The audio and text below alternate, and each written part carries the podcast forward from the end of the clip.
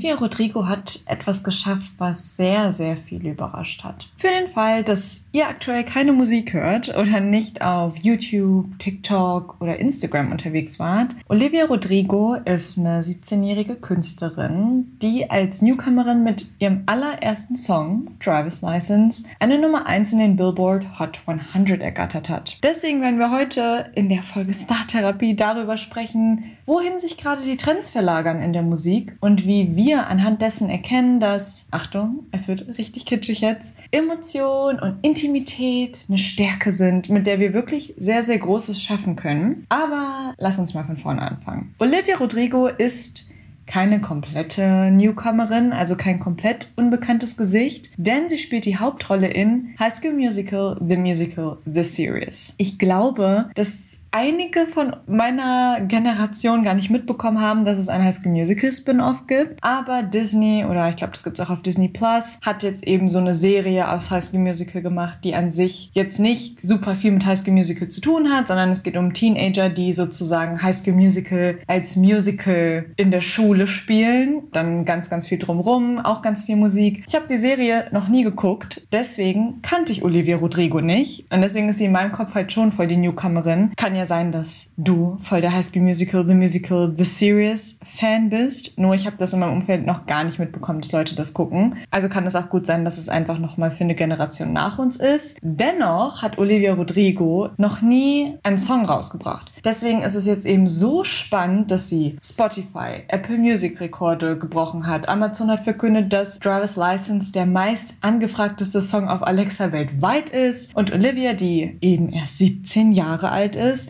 weiß gar nicht so richtig, was gerade überhaupt passiert. Und das ist eigentlich eine richtig gute Frage. Was ist eigentlich passiert und wie ist es passiert? Der Grund, weshalb so viele überrascht davon sind, dass Driver's License so ein Hit ist, ist, weil Driver's License kein RB ist, keine Hip-Hop-Einflüsse hat oder irgendein skandalöses Musikvideo und erfüllt so halt nicht so wirklich die Kriterien für einen typischen Nummer 1-Hit, die man aus den letzten Jahren kennt. Und dazu kommt, für die Leute, die das vielleicht nicht so krass einordnen können, was eigentlich eine Top 1 in the Billboard Top 100 heißt, es gibt nur 47 Lieder in der ganzen Billboard-Geschichte, die direkt auf Nummer 1 gegangen sind. Meistens ist es so, dass ein Lied irgendwie, keine Ahnung, auf Platz fünf oder so gestartet ist und sich dann langsam hochgearbeitet hat. Und wenn dann mal ein Song direkt auf die Nummer eins chartet, dann meistens von sehr, sehr großen Namen. Das hat man in den letzten Monaten gut gesehen, wo zum Beispiel Tussie Slide von Drake auf Nummer 1 gegangen ist direkt oder Dynamite von BTS oder Positions von Ariana. Das sind aber alles Namen, hinter denen sehr viel steht. Deswegen wirkt dieser Erfolg von Drive's License einfach sehr unerwartet und viele, die sich für Charts und die Musikindustrie interessieren, fragen sich, wie ist das passiert? In Drive's License, für die Leute, die den Song nicht gehört haben, geht es um Teeny Heartbreak, es gibt Piano, es gibt Händeklatschen und eine sehr aufbauende Intensität, eine sehr große Dramatik, die sich da aufbaut, die vor allem allem auf TikTok ankommt. Und ich weiß, viele sind genervt davon, das Thema TikTok. Man denkt sich, oh mein Gott, überall wird man damit konfrontiert. Am TikTok hat im letzten Jahr unglaublich großen Einfluss darauf gehabt, wie bestimmte Songs in den Charts charten. Auf TikTok kommen unter anderem Songs sehr gut an, bei denen die Nutzer halt kleine Geschichten und Sketches schauspielern können. Die Leute filmen sich dann zum Beispiel dabei, wie sie Szenarien zu Drive's License abdrehen und dann weinen die Jugendlichen wirklich. Und unter dem Hashtag POV, Point of View, werden wirklich Millionen Millionen von Videos hochgeladen, wo dann eben diese Jugendlichen sich irgendeine ganz herzzerreißende Geschichte ausdenken und dann eben Schauspielern zu diesem Song. Eine Sache, die ich insgesamt beobachtet habe, ist, dass die kommende Generation, und da zähle ich mich jetzt mal zu mit, weil ich bin ja auch Generation Z und ich glaube auch die meisten Hörer sagen zumindest meine Statistiken.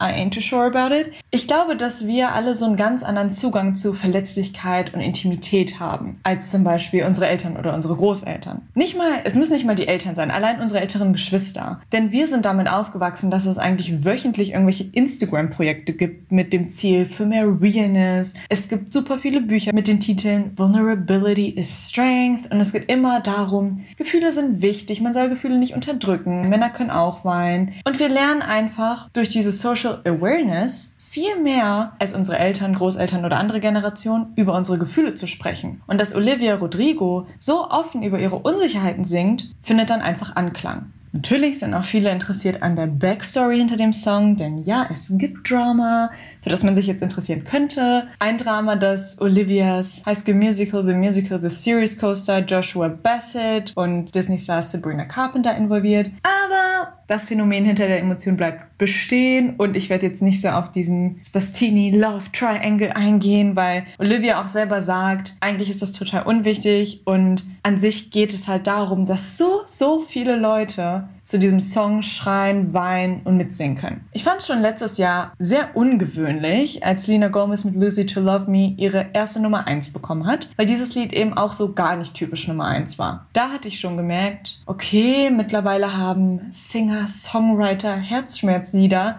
einen ganz anderen Erfolg als früher. Natürlich haben wir richtige Klassiker im Bereich Liebeslieder, aber viel seltener als man denkt, gehen solche Lieder auf die Eins. Daraus sieht man nur noch mal mehr, wie wertvoll es ist, seine Gefühle einfach mal rauszulassen. Ich weiß, dass nicht jeder super kreativ ist und Songs schreibt oder Bilder malt, wenn er traurig ist, aber ich glaube schon, dass aus Schmerz oft richtig positiver Wachstum kommen kann. Klinge ich gerade irgendwie mega esoterisch? Ich habe das Gefühl, ich klinge gerade so sehr kitschig, aber ich denke schon, dass wir, also es ist ja offensichtlich, wir alle fühlen Schmerz. Die meisten von uns hatten schon Herzschmerz, haben Verlust erlebt, Enttäuschung, weil es einfach zur menschlichen Erfahrung gehört. Und ich habe die Erfahrung gemacht, dass wenn man das einfach mal zulässt und auch mal rauslässt, was man denkt, warum man es denkt und schaut, was die Situation mit einem macht, ich habe gelernt, dass man dann wirklich viel über sich selbst lernt. Manchmal fällt einem auf, dass Momente, die Jahre her sind, einfach immer noch wehtun, weil man es nie so ganz zugelassen hat. Und wenn man den Schmerz dann einmal komplett zulässt, so wie Olivia es wirklich rausschreit in dem Lied, schiebt uns das mehr in Richtung Selbstverständnis. Driver's License zum Beispiel sorgt dafür, dass wir alle einmal den Frust und die Trauer rausschreien, wenn wir das Lied fühlen. Und ich habe euch übrigens auch auf Instagram gefragt und sehr viele von euch haben gesagt, dass sie auch in diesem Driver's License Hype Train drin sind. Und das, obwohl die meisten von uns schon ein paar Jahre älter sind als Olivia. Weil wir alle dieses Gefühl kennen und zum Teil vielleicht auch noch Trauer und Frust in uns tragen. Und solche Lieder tun dann einfach so gut. Unsere Generation ist viel näher bei sich und seinen Emotionen, was meiner Meinung nach sehr, sehr gut ist. Deswegen ist auch die Generation an Songwritern, die jetzt gerade frisch kommt, wie zum Beispiel Olivia Rodrigo oder auch Conan Gray, so viel emotionaler, als man es eigentlich gewohnt ist. Es ist viel üblicher jetzt in der Musik, dass egal wie jung die Künstler sind,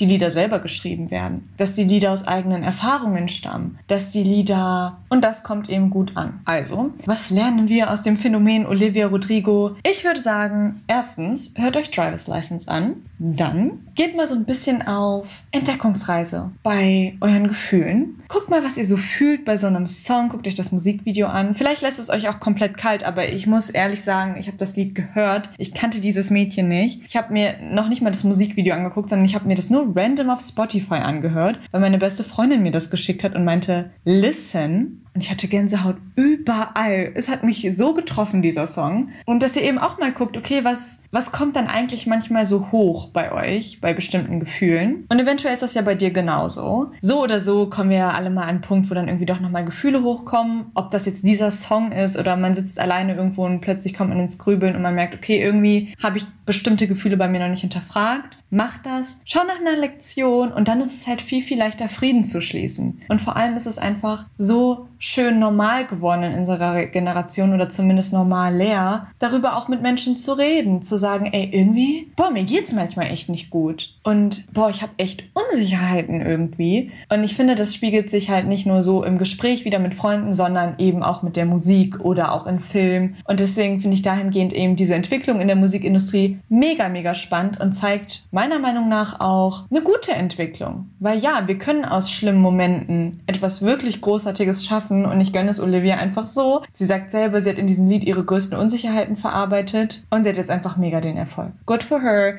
Ich freue mich sehr und ich liebe dieses Lied. Hört es euch an. Schreibt mir gerne auf Instagram, ob ihr Fan von dem Song seid oder ob euch überhaupt diese Entwicklung aufgefallen ist in der Musik. Und dann sehen wir uns bis zum nächsten Mal bei der Folge Star Therapie. Bis bald. Ciao.